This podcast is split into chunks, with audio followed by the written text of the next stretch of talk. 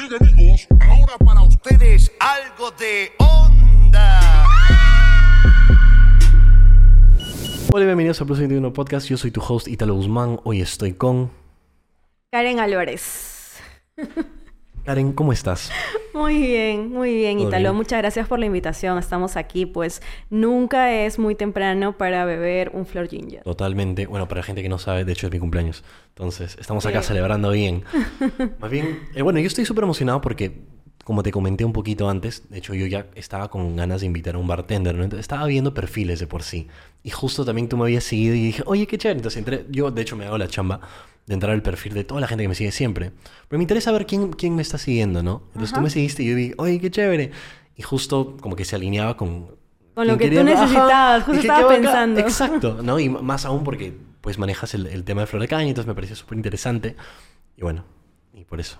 Exacto. Ahora estamos acá. Bebiendo Ahora estamos acá bebiendo. ah, en horas tempranas de la mañana. Bueno, ¿qué se puede hacer? Por tu cumpleaños. Por mi cumpleaños, solo por mi cumpleaños. Bueno, ya, bueno, para comenzar, cuéntame un poco de tu historia, pero o sea, yo diría como que a un nivel personal, ¿quién es Karen? ¿No? Ah, bueno, eh, eh, yo soy de Trujillo, tengo cinco años viviendo en Lima y pasé casi la mayoría de, tiempo en, en Trujillo. Todo mi tema profesional, mis estudios, estudié allá, estudié Administración de Servicios Turísticos, eventualmente después me fui adentrando cada vez más en el mundo del bar. Y me gustó muchísimo, comencé a estudiar, puse un negocio, del negocio me fue súper bien, después comencé a asesorar lugares eh, que querían O sea, ser ¿cuánto tiemp- bares. ¿Cuánto tiempo después de terminar la carrera se te dio por ver el tema de... Eh, realmente fue antes de terminar la carrera, porque cuando yo... Antes de terminar la sí, carrera, Sí, ok. este, estaba, estaba buscando ah, alguna actividad preprofesional, que eran las Ok. que te pedían para terminar la carrera. Claro. Eh, yo postulé a ser mesera en un restaurante porque como estudié turismo, tenías que hacerlo dentro de esta rubro oreca, ¿no? Que es Mm. Correcto. hoteles, restaurantes, bares. Eh, entonces, cuando fui a postular para ser mesera, pues me dijeron, no, no hay espacio para mesera, pero tenemos espacio de bartender. Yo dije, pero no sé absolutamente nada, Nada. sé cero así, con la justa sé tomar, ¿ya? Entonces, después de eso, am, tuve, me dijeron, dije, ok, ya va, hagámoslo. El, mi primer choque fue el tema de, de los horarios, porque básicamente haces del día tu noche, tu noche el día, porque Claro, tu horario de trabajo es el nocturno. Es nocturno. Y terminas saliendo del trabajo a las 3 de la mañana y después, este... Y ese primer trabajo fue en Trujillo. Sí, fue en Trujillo. Ahí tuve mis, unos maestros, que fue el jefe de barra, eran dos personas de Trujillo y un ayudante de bar, que, que me ayudaron mucho, me enseñaron todo lo que yo sabía. Mm. Yo comencé, como lo digo siempre, ¿no? Este, exprimiendo limones, lavando vasos y eventualmente fue, fui ganándome la clientela, aprendiendo más. Pedía libros de Amazon para que me llegaran y poder acerca- aprender.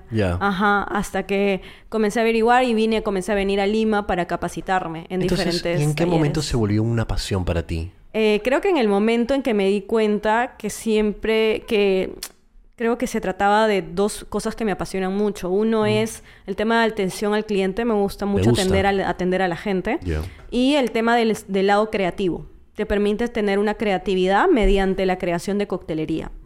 Entonces, así como en el rubro de la gastronomía necesitas ser creativo para poder Claro. utilizar la base de las técnicas, los sabores para formar un plato, pues lo mismo se usa en el rubro del bar. Totalmente. Necesitas conocer técnicas, necesitas conocer historia, necesitas conocer los básicos y para poder hacer creativo, ¿no? Combinar sabores. Eh, mucha gente me pregunta si es muy difícil crear cócteles.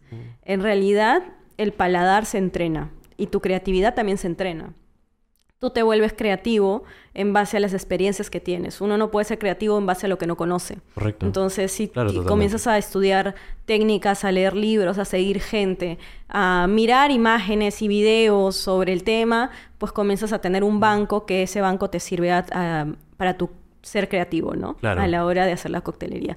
Y creo que en ese fue el momento en que dije, esto me apasiona, porque de hecho había trabajado en hoteles, había trabajado en agencias de viaje, Ah, trabajé en cruceros, pero no en cruceros atendiéndolos, sino en la agencia de viaje como que cada vez que un crucero encallaba en Trujillo, la gente bajaba y yo subía al crucero a vender paquetes Ah, turísticos, ok. atenderlos mientras estaba encallado Claro. el crucero, ¿no? Mm. Y, y era tu- tour conductor en esa época, entonces, eh, de hecho fui eh, guía de turismo en la Chan Chan o y la Luna también un tiempo, hace muchos años. Y eso no me gustaba para nada. La verdad es que llegaba a mi casa diciendo, no lo quiero hacer nunca en mi vida. Así que eh, ha sido un tema muy de encontrarse a uno mismo en el camino, ¿no? Correcto. Y el bar fue para mí eso. Y por ejemplo, y tú cuando, in- cuando iniciaste, bueno, ya como una pasión en lo que es el bartending, ¿cómo fue ese tema con tus padres? O sea, ¿te apoyaban? ¿O ¿Qué les parecía? Porque me parece también un poco, no sé, inusual también, ¿no? Sí, claro, es, es un tema inusual. La verdad Claro. es que mis papás, eso sí, no tengo nada que reclamarles, siempre me han apoyado, pero no es que se sentían los más felices del mundo. eh, con el tema del horario, por ejemplo, mi Mm. mamá siempre se preocupaba mucho por el tema de que puede ser peligroso salir de tarde, Ah, el tema del sí. alcohol, el tema de los borrachos, Sí, sí, que sí. es un tema que vas a ver siempre, ¿no? Siempre va a haber borrachos en, en un bar, es tu capacidad de manejarlo y de mantenerte al margen, ¿no? Correcto. Eh, pero cuando puse mi negocio y se dieron cuenta que era un negocio que daba dinero y me iba súper bien y me hacía feliz, me apoyaron al 100%. ¿A qué ¿En qué año fue que tú pusiste tu negocio? Pucha, me agarraste. Eso fue hace muchísimos años. ¿Y cómo se llamaba, cierto? Se llamaba Divar. Divar. Porque en Trujillo decimos Di. Ah, ya, ah, ya, ya, ya, ya. Entonces, demasiado, de vez en cuando digo Di todavía. ¿verdad? Pero en la oficina me molestan siempre cuando termino diciendo Di, me dicen, ah, Karen, dijiste Di. Y yo, sí, he vivido toda mi vida ya, no pretendan que hable como limeña, no lo voy a hacer nunca. Entonces, pero sí fue un buen negocio. Claro. eh, de hecho, lo puse con una socia en, en la universidad, cuando Mm. una persona que estudió conmigo en la universidad. Y eh, lo pusimos entre las dos cuando estábamos en la universidad todavía. Correcto. Comenzamos a atender eventos, porque era, fue el primer catering de cócteles especializado en Trujillo. Comenzamos a atender eventos, matrimonios, quinceañeros, sobre todo en casas. Y fue escalando de a pocos hasta que uno de los últimos eventos que ya tuve fue un evento de Damper, me acuerdo, donde atendí más de mil personas con cinco barras en un evento de fin de año. Es muchísima gente. Un montón. Sí, fue, fueron miles de cócteles. eh, salimos 6 de la mañana ese día, me acuerdo. Mm. Sí, desde las Dios. 8 de la noche al día anterior hasta 6 de la mañana. Y todos se divirtieron mucho, todo fue genial. Este, y ese día pues teníamos otro evento en otro lado, entonces comenzó a escalar la cosa hasta Claro. que en realidad todo fue bien. sin- Simplemente las etapas creo que se cierran porque te das cuenta que ya llegaste a un tope de las cosas. Correcto, y puedes progresar aún más. Necesitas como que un nuevo reto. Exactamente, Claro. exactamente. ¿Cuándo fue que ustedes decidieron, o sea, bueno, cuando tú decidiste ya dejar el negocio? Em, creo que fue en el 2015 o 2014 em, que decidí dejar el ¿Y negocio. por qué? Porque... eh, Por ese tema que estamos hablando de que sen- sentías que Sí. necesitabas un nuevo reto. sí, totalmente. Para ese entonces tú ya estabas viajando a Lima para lo que es, Sí. para lo que eran los eventos y las Exactamente, competencias. viajaba para las competencias. ¿Cómo fue que empezó eso? Claro, o sea, tipo, de, de la nada, porque obviamente tú, bueno, ya ibas, no, bueno, no sé cuánto tiempo haciendo bartending, o sea, cu- ¿cuánto tiempo tuviste que trabajar como para que te reconozcan y ya quieran invitarte a estos eventos? Ah, fue bastante tiempo. Fueron cerca de seis años, siete años. Sí, fue bastante. Lo que pasa es de que, bueno, para comenzar no hay muchas chicas en Ah, el mundo del bar.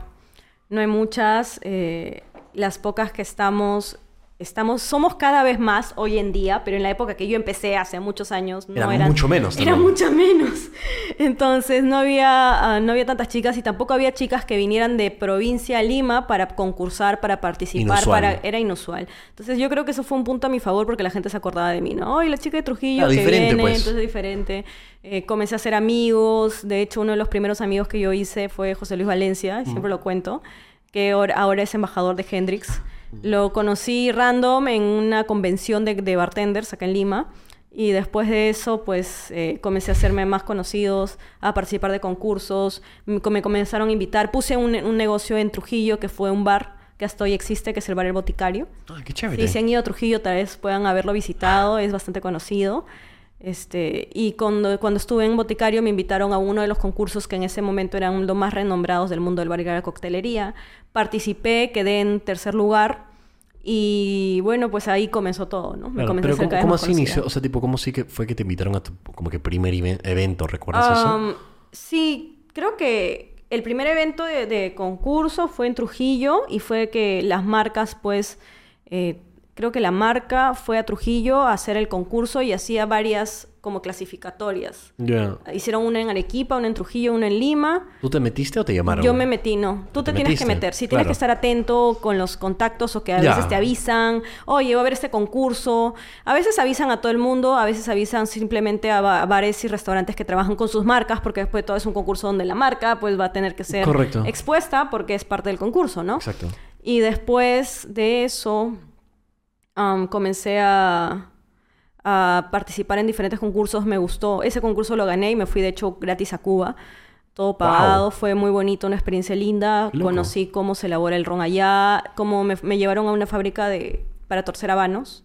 Alucinante. Sí, fue genial. En verdad, ese lugar era como si se hubiese detenido el tiempo, porque hay una mesa con muchas señoras, porque las que torcen mejor los habanos son las mujeres, porque tienen los dedos más delgados. Y eh, también había señores que estaban torciendo, torciendo el tabaco. Y al mismo tiempo había una persona que les hablaba, por, les cantaba las noticias por un micrófono, para ¿Cómo que todos, Porque porque señor- todos escuchen las noticias del día de hoy mientras ¡Qué están hablando los habanos. Sí, sí. ¿A qué edad fue que tú fuiste? Ay, no me acuerdo qué edad tenía, pero creo que fue en, eso fue en el 2016. Mm, 2016. 2016, 2015 más o menos. Y eso fue una de las cosas. Después me metí a otro concurso y donde gané el viaje a Suecia. ¡Wow! Eso ya fue un poquito más 2017. Mm. Gané viaje a Suecia. ¿Cómo salió esa oportunidad? Eh, fue un concurso que organó otra marca de Mm. destilados y tú podías escoger con qué destilado participar. Podías escoger con vodka, con whisky, con ron, con gin. Entonces, Mm. cada, cada categoría, por decirlo así, tenía un premio diferente. Si participabas en gin, te ganabas un viaje a Inglaterra, me parece. Si participabas Ah, en ron, a Cuba. si participabas claro. en vodka, a Ah, Suecia. bacán, y participabas, o sea, tú tenías que ver Claro, que- qué, qué premio te, te gustaría ganar, Exacto. ¿no? Entonces, como yo sabía, es ese tema también de los concursos, es mucho de estrategia, ¿no? Entonces yo sabía que los que participaban en gin y en whisky eran los más bravos, porque Mm. ellos se querían, los que tenían más experiencia, los que eran conocidos en Lima, ellos se querían meter al gin o al whisky porque eran muy buenos premios. Pues, Correcto. Te ibas a Inglaterra o te ibas a Londres, este, muy buen premio. Eh, después, el del ron era Cuba, pero yo ya me había ido a Cuba, entonces yo dije, Mm. no, no quiero. Y el del vodka, como que nadie lo miraba, esa categoría. Entonces yo dije, no, yo acá me voy a meter y acá voy a ganar.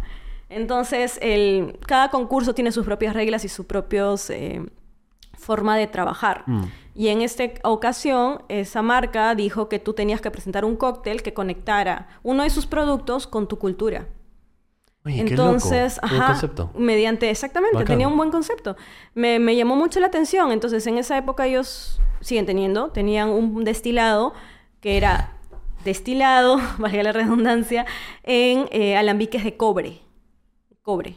Ok. Entonces, yo, una de las cosas que recuerdo de cuando era guía de turismo, y por eso es que te comenté que uno recaba conocimiento durante toda su vida, Ajá. era que, eh, de hecho, los, los chimús fueron los primeros orfebres del Perú. Mm. eh, los primeros que trabajaron con, con metales, pues, con cobre. Entonces, eh, yo relacioné el tema chimú, el tema moche, con, bueno, el chimú es mucho antes que los moches fueron después, con este destilado. Entonces, hice un cóctel inspirado, Pero, claro, ¿cómo? ajá, con, eh, de hecho, como en el tema del norte. Y en el tema del norte tenemos mucho chifle.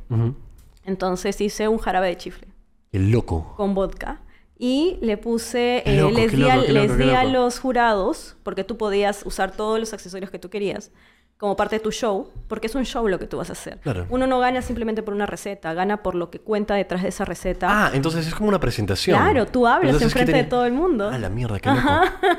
sí, te pones, eh, escúchame, si te pones Pero ¿cómo es? O sea, nervioso, tipo, pierdes. Es lo que te iba a decir. O sea, ¿cómo es? O sea, ¿tú lo preparas enfrente de un público? Sí. ¿O simple- ya está preparado y lo explicas? como más o Eh, menos? no, de el hecho, formato. el formato es, tú te presentas en una, te dan una mesa como esta, tú puedes decorarla como tú quieras, puedes Ah, sí. darle a los jurados los accesorios complementarios a tu presentación que tú desees. Ah. Lo podías, en ese caso lo podías presentar en inglés o en español, porque el jurados me parece que eran cinco y de los cuales dos hablaban inglés. Ok. Eh, el resto hablaba español. Y podías también tener la música que tú querías y te daban un micrófono para que tú hablaras. Entonces tú, mientras vas preparando, vas contando la historia. Ok. Entonces yo creé una historia donde mencionaba este tema de que los primeros orfebres fueron los- la gente del norte, las culturas norteñas, Explicando un poco la explicando historia. un poquito la historia y les di a los jurados un collar hecho de payares, pero no eran cualquier payares, eran estos payares, payares vacas se llaman, que son estos payares bicolores que vienen blanco con negro, que en la cultura moche era una cultura, este, pues, payiforme, es decir, que ellos escribían con payares. Loco. Entonces, y por eso que Bueno, te digo, complementaba, sí, claro, o sea, encaja. se complementaba y Exacto. encajaba, les di un collar, les expliqué, expliqué mi cóctel, expliqué la mezcla de lo que hice. eh, y también mencioné por ahí, me acuerdo, la Dama de Cao, porque fue ella una de las primeras eh, líderes en el mundo pre-inca. Y la Dama de Cao, pues está en Cao, que está en el norte. Y se les, que les encantó, les encantó el cóctel, les encantó el concepto, de ahí lo expliqué en inglés, para que me entendieran las dos personas que no me habían entendido. y lo probaron y gané. Gané y me fui a Suecia. Y como... ¿Y tú te consideras una persona extrovertida? Sí, bastante. Extrovertida. Sí, Entonces te hace fácil el tema de presentación. Sí. De hecho, lo practicas. O sea, no es que subas al escenario ¿Cuánto tiempo tienes para, o sea, eh, prepararte para eso? mm, un mes por lo menos o dos Ah, meses. regular, ok. Ahora, lo que hacía yo en este caso, porque en esa época pues yo vivía en Mm. Trujillo, eh, de- tenía mis eventos los fines de semana y tenía el, el bar que te digo de ¿Y el lunes a era dónde? viernes. El concurso era en Lima. Lima, ok. Sí. Eh, lo que yo hacía era me ponía un horario para practicar mi speech. O sea, tú armas lo discurso, lo que vas a decir. Ahora, mucha gente piensa que subes al escenario y dices lo que, lo que te viene a la cabeza y no es así, tienes que tener una estructura. Armado. No, no todos somos que, que nos fluye tan fácilmente, ¿no? Sobre todo porque es un concurso. Claro, y tienes totalmente. tiempo, tienes un tiempo medido. Tienes que asegurarte. Ajá. Entonces yo practicaba en mi casa todos los días, todas las mañanas, practicaba por lo menos tres horas. Entonces decía lo mismo. Nunca me salía igual, pero me salía muy parecido. Mm. Eh, y también tienes que practicar el tiempo, porque si te pasas el tiempo te restan puntos. Mm. Entonces es todo un tema que, que la verdad es que me gustaba mucho concursar. Me gustaba mucho. Eres- eh, pero sí es bastante estresante. Claro. Porque sí, te- yo me imagino. Sí, claro. Entonces te fuiste a Suecia y, y ¿qué fue ahí? O sea, tipo, pero es como que un... O sea, te dan un pasaje a Suecia, pero con, no sé, actividades planeadas, Sí. concurso o un evento o Eh, algo así. Claro, te vas, te llevan a pasear. Ah. Yo comí comida sueca, me llevaron a la capital y me llevaron a un pueblito que se llamaba Ajus, que es donde queda el lugar donde destilan este vodka. Oye, qué chévere. Ajá, wow. y te llevan a la fábrica y mm, te llevan a los campos de donde traen el grano Wow. y te explican absolutamente todo. Después te llevan a comer y te llevan a ver, a, a que conozcas parte de la cultura sueca, que es una cultura muy, muy bonita. Mm. Y el solo hecho, mira, de, de la compra del alcohol. En Suecia, tú no puedes comprar alcohol en- como si fuera un tambo, no, no puedes. Solamente hay tiendas especializadas en venta de alcohol y solamente te venden, el fin de semana me parece que venden dos botellas por persona máximo. Wow. No puedes. Y solamente te venden con una especie de tarjeta ident- identifi- identificatoria. Um, y hasta cierta hora. Me parece que es hasta las 5 de la tarde. Bueno, bastante, o sea, me, me- me queda bastante claro que igual, por ejemplo, Suecia está dentro de los países que tienen las sociedades más organizadas del mundo, en realidad, ¿no? Entonces no me sorprende que lo manejen de esa forma. Exactamente. Pero alucinante, ¿no? Qué, Sí. qué loco, ¿no? Porque acá es totalmente No distinto. es otra ¿no? cosa. Aparte de que te venden solamente hasta cierta hora. Y, por ejemplo, si en caso tú... Tienen unas leyes bastante, bastante estrictas con respecto al alcohol. Claro. Y ¿Cómo si, cuáles? por ejemplo, si es que tú como bartender le sigues dando de beber a una persona que tú ves que está ebria y esa persona va y sale de un accidente. Sí, claro. Uy. Sí, hay, hay también un- una represalia en tu contra porque tú fuiste responsable de darle de beber. Claro. Por eso es que son, son cero tolerancia con ese tema. Y ya, así que me fui a Suecia y después... Alucinante. ¿Eso fue Regresé. 2017, 2018? Sí, creo que dijiste? 2018 ya, Ya. 2017-2018 Claro. fue. Claro, porque gané en 2017, pero me fui en el siguiente año, 2018. Wow, qué loco. Sí, sí, sí. Y ya cuando me fui a Suecia, ya estaba viviendo en Lima. Ya había venido aquí. Estaba en este tra- primer trabajo que tuve, un trabajo corto. Ah, yo te habías mudado oficialmente a Lima, ya. Sí, ya me había mudado a Lima y después de eso comencé en esta nueva etapa de, de parte de- del mundo del bar, porque en el mundo del bar pues hay ayudantes de bar, después hay bartenders, después están los jefes de barra, después puedes tú ser como tu línea de carrera, puedes ser Claro. un jefe de barra corporativo, por ejemplo, y, o después puedes trabajar para una marca, que en este caso se denominan los brand ambassadors, ¿no?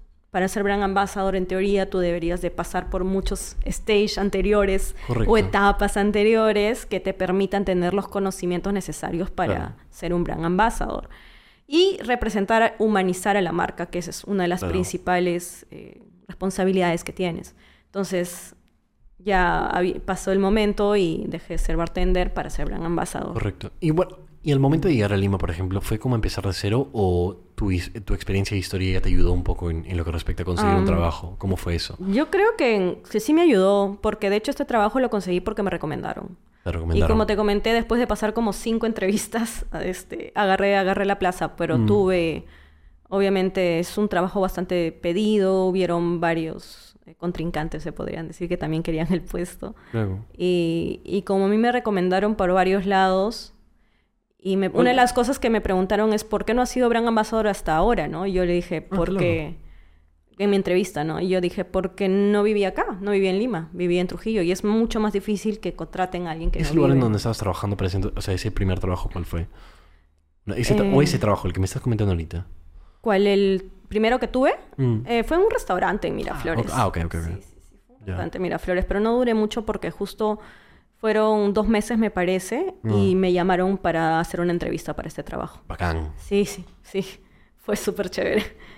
Sí, que me hayan llamado. Después de eso, ya comencé a... Empezó. Veía Perú, comenzó todo este, a desarrollarse, a fluir. Y eh, comencé a aprender muchas más cosas de la marca. De hecho, Flor de Caña es un ron de Nicaragua, que es 100% sostenible y natural. Es un ron que no tiene azúcar. Mucha gente piensa que, Mm.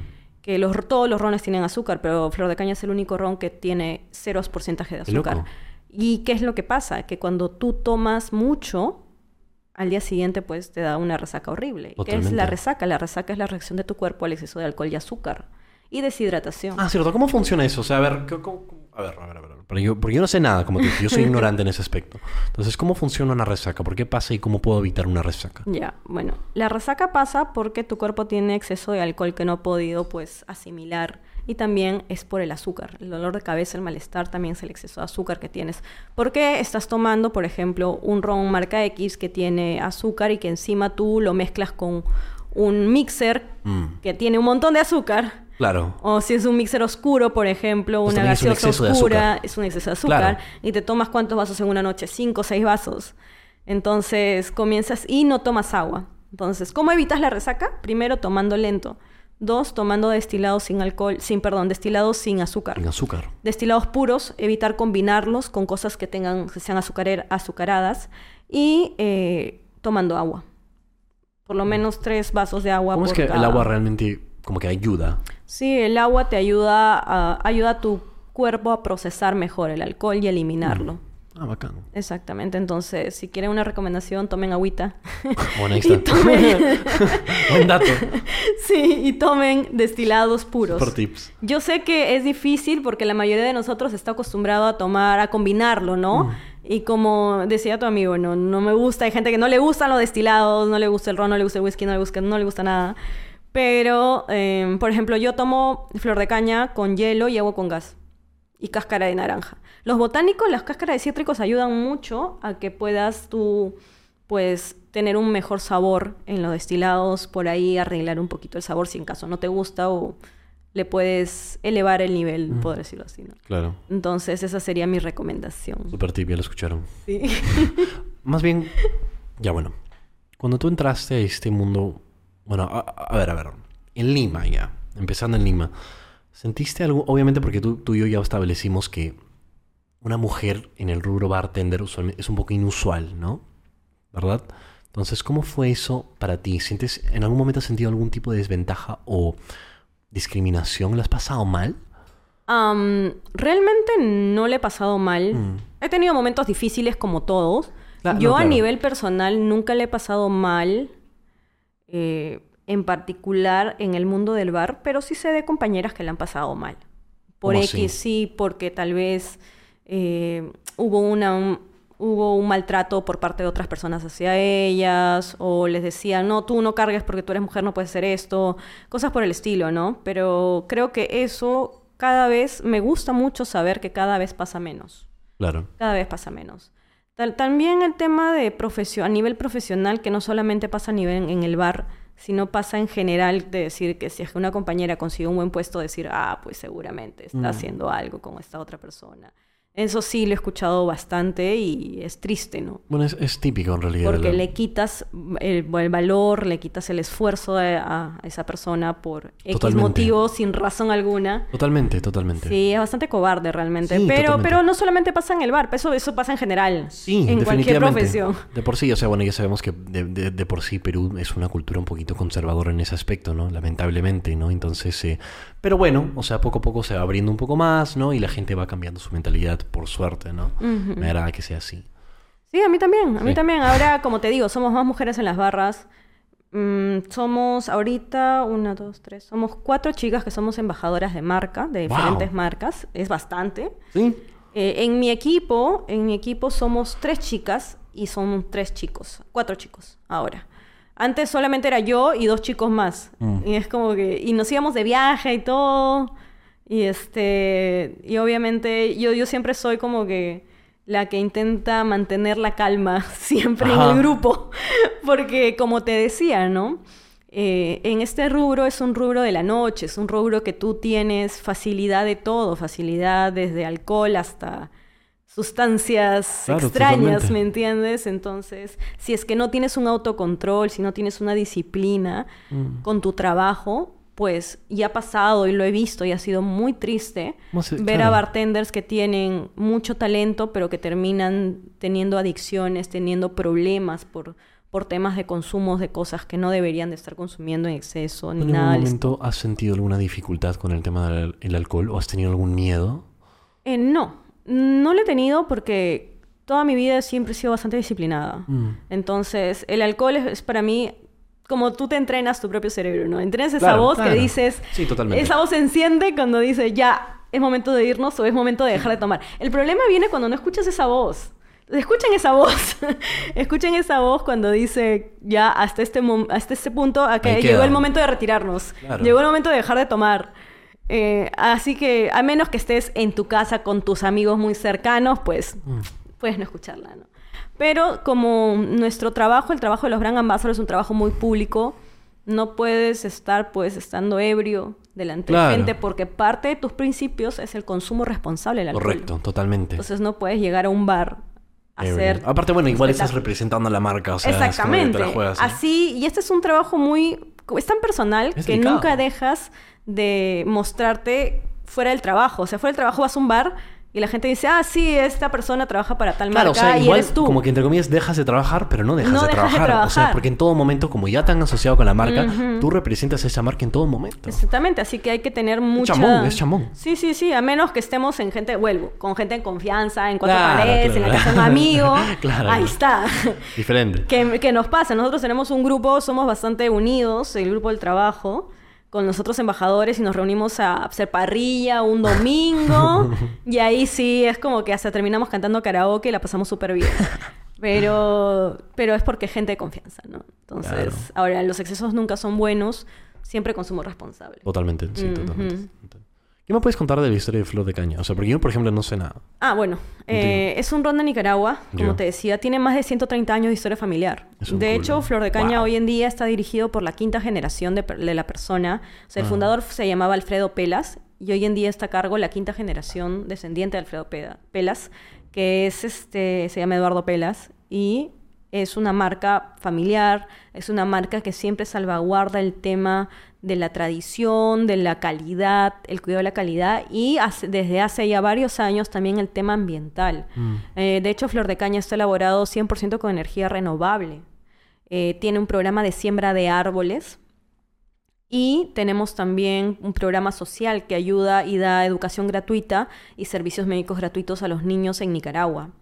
Tenemos Wow. ONGs que también buscan el, tene- el tema del hambre, eliminar el Mm. hambre, porque estamos hablando que Nicaragua es un país precioso, pero como todo país, pues tiene sus carencias eh, y sus problemas políticos. Entonces, Flor Claro. de Caña no puede ser ajeno a su propia realidad y es por eso que tiene estas iniciativas. De apoyo, obviamente. De apoyo, Claro. exactamente. Entonces, una de las cosas que me gusta de Flor de Caña es que va mucho con el tema ambiental. Tenemos iniciativas como, por ejemplo, la, la- la que tenemos con One Tree, One Tree Planted, que es una ONG que por cada cierto, ciertas botellas que nosotros vendemos hacemos una donación y ellos plantan árboles alrededor del mundo. Y hay iniciativas como esta, tenemos varias, que buscan siempre concientizar y sobre todo el tema, sobre el tema de desperdicios en restaurantes y bares. Porque si te has dado cuenta hay mucho desperdicio de comida. Por eso Claro, también se creó el banco de, banco de alimentos. El Banco de Alimentos, que es un, bueno, es un banco que intenta Sí. recuperar alimentos de supermercados y también intenta a educar a la gente en los bares, restaurantes sobre el desperdicio. ¿Cómo evitamos o disminuimos el desperdicio de, de- de comida? Primero dejando de verlo como un desperdicio. Eso es un plus producto. Porque, ¿qué es un plus producto? Esta palabra me la enseñó mi amigo Palmiro Campo, que es lo máximo, síganlo, porque él siempre trae recetas sobre cómo trabajar estos plus productos. Por ejemplo, de una papa, la cáscara es eh, el plus producto, porque es un elemento adicional que necesita, es un elemento que necesita una técnica adicional o un tratamiento adicional para ser comestible. Ah, ok, bien, entendí. Ajá. Entonces, dejemos de verlo como basura, sino veámoslo como algo que tú puedes usar para alimentarte de otra forma, solamente con diferentes técnicas. Porque Por requiere ejemplo, otro proceso aparte. Ajá, un proceso aparte. Por ejemplo, el tema de la piña que te decía, cada vez que nosotros hacemos, pues licuamos la Ah, sí, piña, hacemos nuestro jugo de piña, colamos y lo que queda en el colador generalmente la gente lo bota, que es Mm. el bagazo. Ese bagazo podemos hacer papel de piña, podemos hacer pancakes de piña, con todo eso es fibra.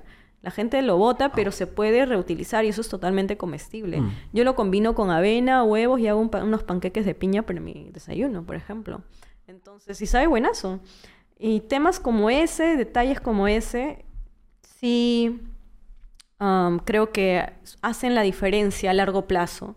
Y, hace- y por eso es que Flor de Caña tiene campañas como la de Zero Waste Month, donde, o Zero Waste Cocktails, que le, que le llamamos ahora, donde buscamos que la gente cree coctelería con ingredientes reutilizables.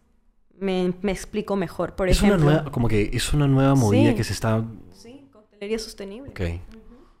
Por ejemplo, si tú usualmente tienes mojitos, ¿ok? Ya. Entonces tienes hierbabuena en tu bar, pero esa hierbabuena muchas veces se marchita y tú la botas porque ya no la puedes usar por el mojito porque Claro, está marchitada. claro. Pero que esté marchita no significa que esté malograda. Entonces lo que haces es la deshidratas y puedes hacer bolsitas de té de hierbabuena, por ejemplo. Otro ejemplo, lo, vuelvo, lo de la piña. Con la piña colada podemos hacer un papel de piña. Lo de las cáscaras de naranja podemos usarlas para decorar en vez de botarlas. Los limones, una vez que exprimimos los limones, los limpiamos por dentro, los este, blanqueamos y podemos caramelizarlos para que se hagan comestibles. De hecho, Palmiro tiene una muy buena receta de limones rescatados, donde puedes hacer inclusive un sorbete de limón y ponérselo adentro, y te comes la cáscara de limón, que ya se volvió comestible. Wow. Es todo un tema para desarrollar. Claro, bueno, igual la gente no se da cuenta, ¿no? Pero es tema de que se Sí, concientice, ¿no? O sea, sí, totalmente. Y igual para la cocina. Hay elementos que se, que se usan en la cocina que pueden ser reutilizados. Y eso es lo que quiere Flor de Caña, quiere educar a la gente. Es por eso que nosotros una vez al año tenemos un concurso para bartenders donde busca la creatividad del bartender a través de la sostenibilidad, que se llama el Sustainable Cocktail Challenge, Mm. donde buscamos al bartender más sostenible o que este sea más creativo Pero con la ¿cómo- sostenibilidad.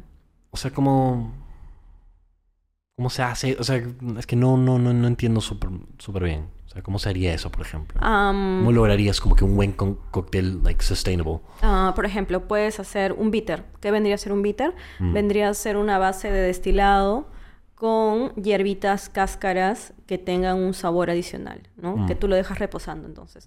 Al- ya usaste, reutilizaste las cáscaras, reutilizaste las hierbitas y Mm. creaste un tercer producto que vendría a ser el bitter. Esa es una manera. Otra manera, haciendo un jarabe. Vuelvo con el ejemplo de... Por ejemplo, ¿qué ejemplo te puedo dar? Vuelvo con el ejemplo de las cáscaras. Mm. Si quieres hacer un bitter de cáscaras de naranja, pues haces las cáscaras en vez de botarlas, hierves las cáscaras y en esa agua que va a tener sabor a naranja haces tu jarabe. Y así le diste un, uso adicional a ese elemento. Y como eso, hay miles de formas más de poder cre- ser creativo. Por ej- ah, una, uno, una vez, uno de los, en una de las ediciones del concurso, un chico hizo esto que me pareció... un poco ah, perdón. que me pareció um, lo más creativo, me gustó mucho.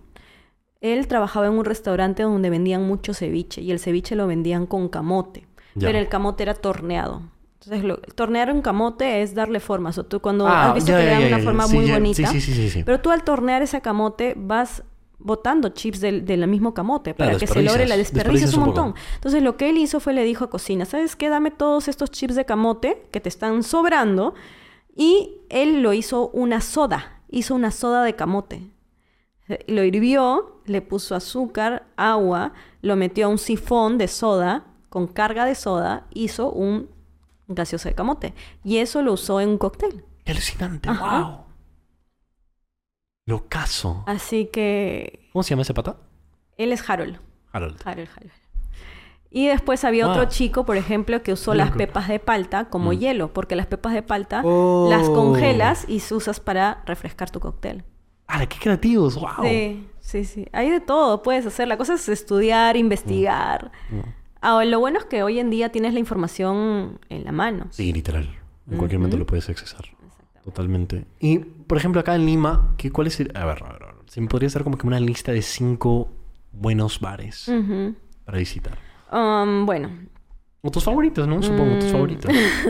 sin orden te los voy a decir, Sí, porque ya, ahí me escuchan y me dijeron, sí, sí, sí. sí, Karen, Sin como orden, que el mío orden. no fue primero, el Es mío sin orden, segundo. es sin orden. sin orden, por favor. me gusta el bar de Hotel B, eh, Carnaval, que, que estábamos comentando que es... sí. Sí, Muy chévere, muy chévere, lo máximo, lo muy, máximo. muy, muy chévere.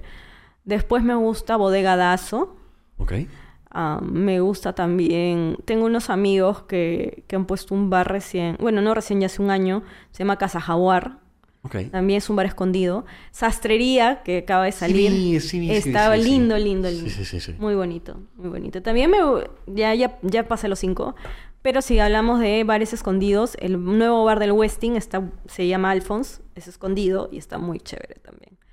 Así que si quieren que les arme ruta, si quieren pregúntenme por Instagram. Este, a veces me preguntan, ¿no? ¿Y dónde estoy en San Isidro? ¿Dónde puedo ir? Yo, ah, puedes ir a tal, tal lugar, a tal, tal lugar. Como siempre es parte del trabajo, Claro. visitar las nuevas cuentas, visitar los nuevos bares, los nuevos restaurantes. Eh, mis amigos siempre están como que, Karen, soy Miraflores, ¿qué me recomiendas? Y yo, ah, puedes ir a tal, tal lugar a probar cerveza o a probar este cóctel que está buenazo. Entonces, sí, solo, solo recomendar bastante bares. Claro.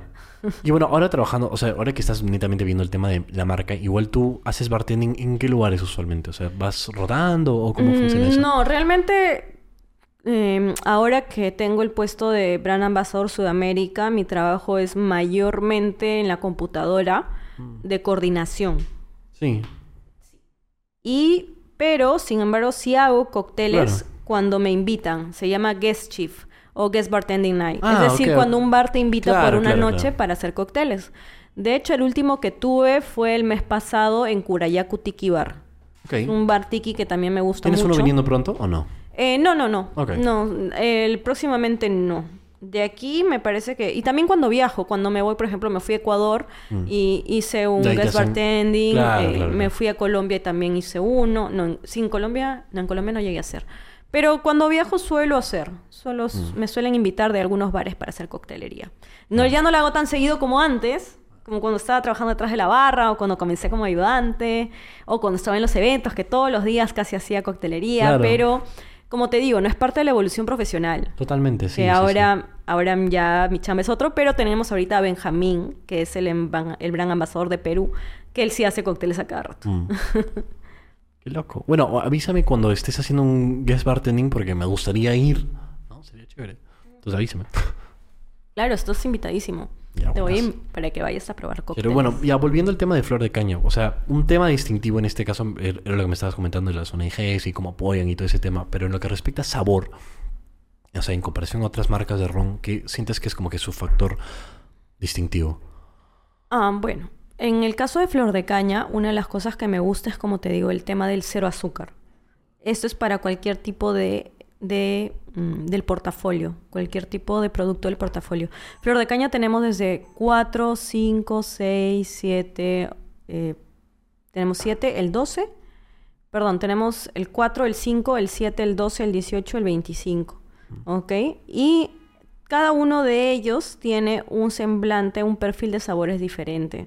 Este perfil de sabores está basado en las mezclas de rones que se usan. Mm. Por ejemplo, hay mucha gente que no sabe qué significan realmente los números que están en las botellas de ron. ¿Y qué es lo que significan? primero, significan que en el caso de flor de caña, por ejemplo, este se, se denomina eh, edad promedio. ¿Qué quiere decir edad promedio? Quiere decir en el, en el caso de flor de caña, porque realmente cada marca de ron se elabora en un país diferente Mm. y tiene diferentes leyes. Según la ley, tú le pones el número en la botella.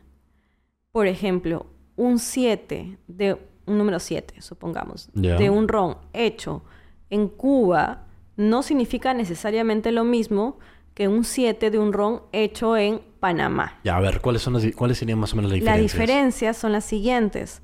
Por ejemplo, en algunos países la ley indica que tú tienes que mm, mencionar la edad más añeja, o sea, la gota más vieja. En otros países tienes que hacer la gota más joven. Mm. En otros países tienes que indicar la edad promedio. En el caso de flor de caña, la edad, el número que está en la botella es un 80-20, es decir, el 80% del contenido de la botella está indicado en la etiqueta. Es decir, por ejemplo, este Flor de Caña 12 es un ron de 80% rones de 12 años de añejamiento Mm. y un 20% de edades muy similares. Es decir, ron- rones de 13, 14. Y Claro. es una mezcla y eso es lo que llegamos a hacer 12. Ujú. Y ese es, por eso es que dice Flor de Caña 12, Flor de Caña 7. Y en el caso, por ejemplo, vuelvo a la ley, en el caso de Flor de Caña 4, solo contiene rones de 4 años de añejamiento. ¿Por qué? Porque en Nicaragua tú no denominas ron algo que tenga menos de 4 años de añejamiento. Ah. Ajá. Y ese, esa es una ley que, por ejemplo, en el Perú es diferente. En el Perú, el mínimo para denominarse ron es 3 años. Mm. En México me parece que son 2 o 3 años también. Eh, y cada país pone su edad diferente. ¿Por qué? Porque no es lo mismo añejar, es decir, no es lo mismo guardar en una barrica de madera un destilado en el Venezuela que guardarla En Holanda. Claro. No es lo mismo. Las características del clima hacen que el proceso sea diferente. Claro. Ujú, totalmente, influye diferente. Es por eso que inclusive hablando ya de destilados en general, hay un destilado, es un whisky que se destila al borde del mar. Perdón, se añeja al borde del mar. Oh, qué loco. El sabor salino que tiene ese destilado es increíble. Tú abres la botella y tiene un aroma. Sí, es, es a muchos le gusta y a muchos no le gusta. Mm. Es bien invasivo. Pero vuelvo, todas las características climáticas de terreno, en la destilación, en el, en el añejamiento, mejor dicho, influyen mucho. Qué loco. Ajá. Nosotros usamos barrica de roble blanco americano, previas de bourbon. Mm. Es decir, que son barricas previamente que han sido usadas eh, para elaborar whisky, eh, whisky americano. ¿Por qué? Porque en, en Estados Unidos, específicamente en la zona de Tennessee, dice, hay una ley que dice que tú puedes usar la barrica solo un año Mm. y después esa barrica ya no la puedes usar. Entonces tú, ustedes reutilizan. Nosotros reutilizamos Ah, qué loco. ¿Por qué? Porque esa barrica sigue teniendo ciertas características organolépticas que nos permiten a nosotros calar nuestro ron. Qué loco. Wow. Sí, así que la próxima vez que vean un ron con un número, pues no se dejen llevar. Ese es, es un número muy, muy relativo, realmente. Si les gusta, chévere, pero es que... sí. pero hay muy... hay- hay- es muy confuso para el consumidor final. Claro. Porque la gente piensa que 12 es 12, 7 es 7, 3 3 no, pero hay muchas más variables. Mm. Por ejemplo, otra variable es el tema de XO o solera. XO y solera, la gente piensa que es el nombre del ron, pero Mm. no es el nombre, es en realidad el proceso de añejamiento. Ver, Existen explícalo, diferentes explícalo, tipos de explícalo, proceso explícalo. de añejamiento. Explícalo, explícalo, explícalo. Yo quiero, yo quiero saber, yo quiero educarme. Yo quiero saber. ya. Claro, Explícame. hay que ser borrachos, pero borrachos educados, ¿sí o no? Explícamelo, explícamelo. Hay que beber educadamente. Ya, muy bien. Eh, la explicación es la siguiente, de que existen diferentes tipos de sistemas de añejamiento. Porque hay diferentes maneras en que tú puedes añejar o mezclar tus rones. Uno, un sistema se denomina solera. Es el sistema que se dedica a añejar los rones mediante el sistema solera, que es un sistema que ubica las barricas de manera piramidal y hace una mezcla descendiente de líquido. Es decir, imagínate una pirámide de, de barricas. Ya, ok. Esa pirámide, supongamos que aquí en esta primera barrica hay un contenido, es un- unos rones de 5 años. Ya. Y aquí, si tienes una, pues acá tienes dos o tres, y vas bajando, Correcto. pues tienes cuatro, cinco, seis, siete, hasta llegar a la barrica que está más cerca del suelo. Correcto. Entonces, este, el líquido de la barrica superior la pasas a la barrica inferior. Mm. El- pasa un tiempo X y después vas pasas ese líquido de la segunda fila a la tercera, la tercera a la cuarta y la cuarta así hasta que queda ah, cerca a la barrica que está más cerca al suelo y por eso se llama solera. Porque el Ah. líquido está listo cuando llega a la a última línea de la barrica que está Correcto. cerca al suelo. Bien, ese es el sistema solera. Y ahí es un tipo de sistema. El otro sistema es el sistema de añejamiento, promedio añejamiento, se podría decir, este, por blend de rones. Es decir, el que acabo de mencionar, que tú mezclas los rones en una, eh, de una manera estandarizada, obviamente, en Mm. una mezcla ya definida de años. ¿Ok? Pero no hay una- un tema piramidal de por medio, simplemente son barricas lotizadas, por decirlo así. Bien, ese es el otro sistema. Y la denominación XO es más que un sistema, yo lo diría, es un- una denominación. XO significa extra old. Eso quiere decir que en esa botella están los rones más añejos de, esa, de ese almacén. Ah, ok, ok, ok. Ajá. Entonces la gente piensa, sí, que es este XO, es XO, pero XO no saben qué significa. Mm. Entonces, Extra Old es una denominación de los rones más añejos que yo tengo como marca en mi bodega. Mm. Entonces, mi Extra Old, por ejemplo, de marca A, puede ser mis rones más añejos de 15 años. Pero en la otra botella, que también dice XO, tal vez sus rones más añejos son de 25 años. Correcto. Entonces, hay una mezcla. Entonces, nunca va a ser lo mismo. Loco. Tú tienes que investigar un poquito más. Y por ejemplo, en este que es, o sea, el proceso solera, ¿cómo, que, cómo influye en el, el sabor del, del producto final? O sea, en, en- en comparación a otros procesos, ¿no? Mm, principalmente el tipo de mezcla, el tiempo de mezcla y el tipo de porcentaje de mezcla. Mm. Cada, no, no te doy porcentajes exactos porque no, no nadie los tiene porque son privados. Correcto. Cada marca tiene sus propios, Claro, sus claro, propios claro. tiempos, sus propios Comprendo. porcentajes, eso Claro. privado, no. Pero sí, sí, sí, de hecho. Y esa es la manera, así que la manera en que se hace el ron. Así que aprendimos algo hoy día. también. Totalmente. y, o sea, ¿qué, exactamente determina? O sea, la edad, o bueno, el, el- el tiempo de. Me, me dice cuál es el término? Desti- ¿Destilado? ¿O Ajá. qué? ¿Destilación o añejamiento? Añejamiento, creo que decía. El, el- el tiempo de añe- añejamiento es lo que determina, por ejemplo, el precio de un, un ron, en este caso. Sí, claro. ¿Y es, por qué? Una, es una de las variables, ¿ah? Es una de las variables que determina el precio porque a más tiempo en barrica, más tiempo es más dinero. Esa es una. Dos. Pero más rica como realmente. ¿Cómo? Más rica como. Barrica, barrica. O sea, más tiempo en barrica. Ah, pensé que dijiste más rica. Y Ah, no, no, no, más barrica. rica como.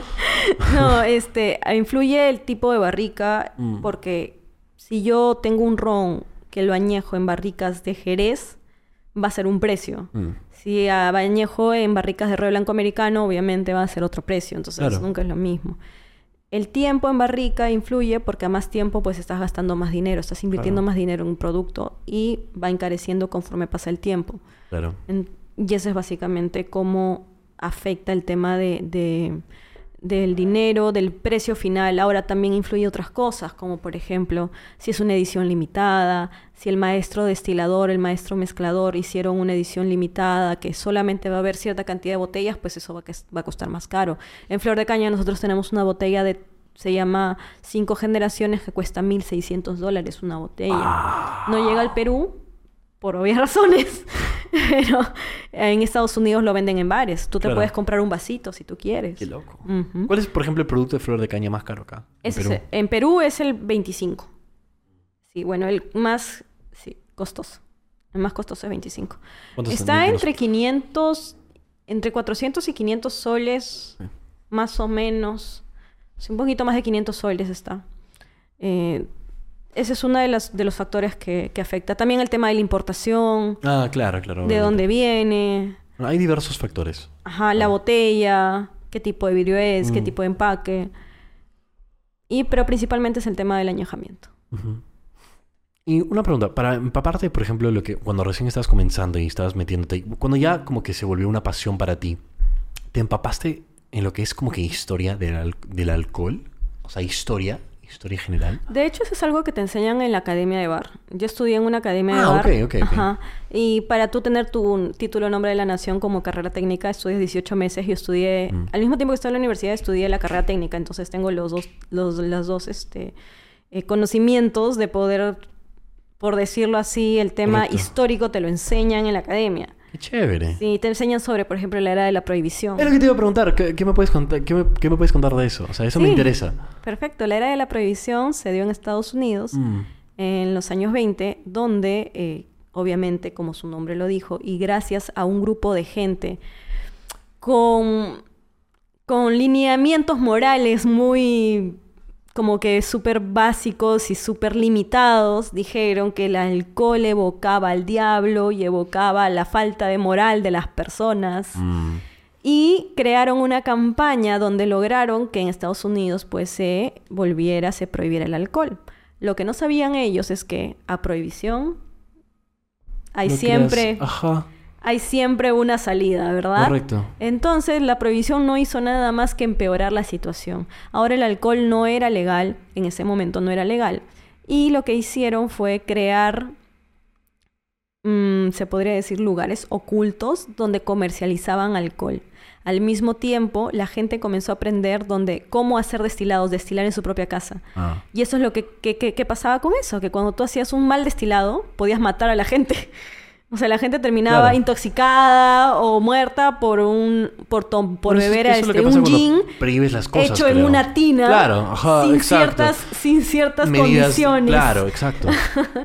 Esa es una de las cosas que pasó, fue eso. Comenzaron a elaborarse destilados de muy baja calidad, pero era por lo que había, lo que había. Y lo otro que pasó fue que se comenzaron a crear speakeasies bars. ¿Qué vendría a ser un speakeasy? Un speakeasy vendría a ser habla bajo porque si hablabas muy alto, pues la policía venía y te agarraba. Entonces, un speakeasy bar es un bar oculto que se ocultaba bajo la fachada de peluquerías. Por decir, tú tienes acá tu peluquería, tenías una puertita de almacén, abrías la puerta y era un atrás era un bar. Era un lugar donde pues comercializabas alcohol. Ajá. Y esa fue una de las épocas donde se hizo famoso y millonario Al Capone, porque él comercializaba alcohol Ah, claro. por lo bajo y ahí se hizo millonario. Eh, y de hecho esta historia te la cuentan cuando vas a Alphonse Bar, porque Al Capone se llamaba Alphonse, Alphonse Al Capone. Ah, claro. sí. Y ese es un bar que da, te da la historia de más detallada de la que yo te estoy dando sobre loco. la época de la prohibición en Estados Unidos. Que al fin y al cabo, después de que se dieron cuenta del gran error que había sido prohibirlo, lo volvieron a hacer legal. No es lo que pasa cuando le quitas la libertad a las personas de poder escoger en realidad. ¿no? Es particularmente en Estados Unidos que son bien... Exactamente, sí. exactamente. Y Ajá. de hecho, hasta hoy en día hay lugares en Estados Unidos pequeños donde se prohíbe el consumo de alcohol. ¿Cómo dónde? Creo hay uno cerca de Tennessee. Le escuché decir a mi amigo que ¿No es embajador de brand, el- de brand Jack Daniels. Sí, claro. Para tú tomar el Jack Daniels tienes que comprarlo en la fábrica, pero no te lo puedes tomar ahí. Tienes que viajar. Algo así me comentó. Ay, qué mierda. Sí, ver si la gente me dice exactamente cuál es el lugar en Estados Unidos que es como que lo van a com- lo compras y de ahí te vas ¡Qué loco! y tienes que tomarlo fuera No de ese eso. estado, una cosa así. No sabía eso. Sí, sí. Sí, lo caso. De hecho, unos amigos que son los dueños de Curayacu fueron, de Tiki Bar que mencioné antes, Ajá. fueron y ellos hicieron eso. Tuvieron que comprar su botella de Jack Daniels en la fábrica, pero no se la pudieron tomar ahí. Tuvieron que viajar unos, unas horas más Pero qué para... raro, o sea- Sí, rarísimo. Cosas curiosas yo- del mundo yo del ni bar. siquiera sabía. Eh, como esos son, hay muchas, ¿no? Como estamos comentando, el mundo del bar es súper amplio, es tan amplio, tal vez no es tan conocido como el mundo gastronómico porque nosotros no hemos tenido un Gastón Acurio que nos dé ese empuje, Mm, pero sí es un mundo que se está desarrollando, que tiene... Totalmente. Ajá. Que tiene mucho por delante, que cada vez son, es más, son más personas las que buscan beber por la experiencia y no beber simplemente por sentirse ebrios, ¿no? Claro. Eso es lo que buscamos. Bueno, igual el, el tema del alcohol acá en, en Perú es un tema serio, ¿no? Bueno, igual en, en todo el mundo, ¿no? Creo que el- muchas personas combaten el tema de, de la adicción contra el alcohol. De hecho, a- bueno, al menos en, para mí me parece que el alcohol es una de las, bueno, drogas más letales del mundo, la verdad. O sea, yo lo veo como eso. No sé, es que creo que... A ver, por ejemplo, ¿tú qué crees que es más peligroso, el alcohol o el cannabis? Mm, según los estudios, fuera de lo que yo creo, ¿no? Según los estudios que he leído, el alcohol es más propenso a generar adicciones que el cannabis. De hecho, tengo un amigo que hace coctelería con canábica. ¿Cuál? ¿Cómo se llama? Eh, ¿Mi amigo? ¿Ah? Se llama Juan Diego. Ya. Él hace coctelería canábica. Porque hace poco, de hecho, tenía un seguidor que hacía eso. Sí, no no sí. sé si será el mismo, pero... Ah, bueno, sí, Ajá, él se llama Juan Diego y hace coctelería canábica. Qué Es súper interesante porque loco. le pone un aceite, porque él mismo produce sus aceites. Ok. Eh, de hecho, produce aceites, eh, cremas, y no me acuerdo qué más. Mm. Pero uno de esos aceites se lo pone al, al cóctel y pues lo tomas. Tampoco es que vas a estar, vas a tener un super trip. Claro. Pero es el sabor, es toda la experiencia. Él te lo explica en su momento. Chévere. Qué loco. Sí, es súper interesante. Es toda una rama adicional. Ah. Ahora creo que yo no sabía que podías mez- bueno, mezclar esos dos mundos de esa forma. Me pareció un poco... wow. Y ahora tampoco le pone un montón, ¿no? Es un poquito. No, claro, pero igual, o sea, ¿no? Sí. Qué loco. Efectivamente. Y bueno, bueno, ya para concluir, me interesa un poco qué metas te has propuesto recientemente en lo que respecta a tu carrera o lo que, o sea, ¿cuál es tu gran meta actualmente? Mm, bueno, mi meta actual es seguir eh, unificando lo que es el, este lado del continente a través de mi trabajo, porque como te comenté, ahora veo Perú, Chile, Colombia, Bolivia, Argentina también, aunque no hacemos tantas actividades ahí, pero igual es parte de la, de la zona, de la región. Entonces, una de mis metas es seguir trabajando en pro de la unión de esta región para que la marca pueda seguir avanzando. De hecho, hemos tenido un crecimiento agigantado en varias regiones de, de- de esta parte. Eh, para como dato curioso, Flor de Caña es el ron importado más vendido de Perú. Y Perú es el país, y por eso yo vivo acá, y mis jefes viven aquí, porque Perú es el país que más consume flor de caña a nivel regional. Claro. Entonces, una de mis metas sería eso, seguir básicamente haciendo Correcto. mi chamba y... Porque no tengo tanto en este puesto como que todavía me falta mucho por hacer. ¿no? Claro. Y a nivel personal, una de mis metas también es este, ir a Tales of the Cocktails, el que te comenté. Ah, me encantaría ir a Tales of the Cocktails. Eh, manifesting que voy a ir este Pero año. ¿cómo funcionaría esa invitación? O sea, Ah, no, simplemente eh, compras el pasaje y vas, pero es en julio. Entonces, Mm. es en julio, es en Nueva Orleans, es temporada alta, tienes que comprarte tus entradas, comprar todo. Es ir a una convención. Correcto. Hay mucha gente que no lo sabía, pero existen convenciones de- en el mundo del bar y las bebidas. Claro. Una de las convenciones más grandes a nivel mundial se da en Sudamérica, que es clase maestra, que se da en el mes de agosto, y vienen bartenders de toda la región. O sea, tú encuentras gente del mundo de los bares que está aquí en Lima durante cinco días o cuatro días y todos los temas son desde cómo mejorar tu hielo, cómo hacer más creativo, cómo educar a tu bartender o a tu equipo de bar, ah, cómo gestionar un bar mejor. O sea, son todos temas relacionados al rubro, ¿no? Claro. Y ese tipo de eventos nos gusta mucho a los bartenders porque nos ayudan a capacitarnos. Entonces, me gustaría irme a Tales the Cocktails a capacitarme para poder usar esas herramientas en mi trabajo. claro. Entonces, ¿eso es este junio, dices? Es en julio. sí. Julio, Sí, este sí, jun- julio. Julio, julio, sí. Entonces, ¿piensas que vas a ir o no? Sí, sí. Ah, sí, hay que manifestarlo, pues voy a ir. Chévere, qué chévere, qué chévere, qué genial. Sí. Qué loco, no, no sabía que... Bueno, al, al menos sí... Bueno, obviamente yo soy ignorante en ese aspecto, pero no sabía que era tan amplio este mundo de, de lo que es coctelería y, y tragos. O sea, es muy alucinante. Realmente, y es todo un arte, ¿no? De hecho, sí, es todo un arte. Espero que esto les haya servido a las personas que nos están escuchando para conocer un poco más de esta categoría que, y que apreciemos más a los bartenders, porque muchas veces no nos sentamos en la barra a tener una experiencia total del bar. Eh, a mí me gusta, por ejemplo, salir sola de bares, me siento en la barra y converso. Eso, se, por ejemplo, cuando estuve en Argentina, lo, es, es muy clásico de hacer. La gente sale sola a beber cócteles. Se bebe un cóctel en un bar, conversa con el bartender, se va a otro bar y así. Entonces, no tenemos esa cultura de salir a beber y a interactuar con el bartender, pero el bartender debería de ser pues una persona que hasta cierto punto te puede escuchar si es que tú quieres hablar Claro, y tener la capacidad de una relación. Y por ejemplo, dentro de la academia, ¿eso te entrenan para eso también? Sí, ¿Cómo te- funciona sí eso? claro, te deberían entrenar. Y aparte es mucho de personalidad. Hay bartenders que les gusta entablar una relación, eh, se podría decir, una conversación Con con, que están con claro. sus clientes bartenders Correcto. que no les gusta. Entonces, también depende de ahí, como no hay tanta costumbre acá en Perú, no es como, por ejemplo, en Colombia, que el bartender te dice, oye, ¿cómo estás? Este, ¿Te puedo servir algo? ¿Cómo que te gusta? ¿Cómo has pasado tu día? Entonces, eh, creo que es un poco cultural también, de a pocos. Claro. En Argentina pasa mucho, en Colombia también lo he visto. En Ecuador no lo he visto tanto, acá tampoco lo veo tanto. Lo veo cada vez más, eso sí, acá.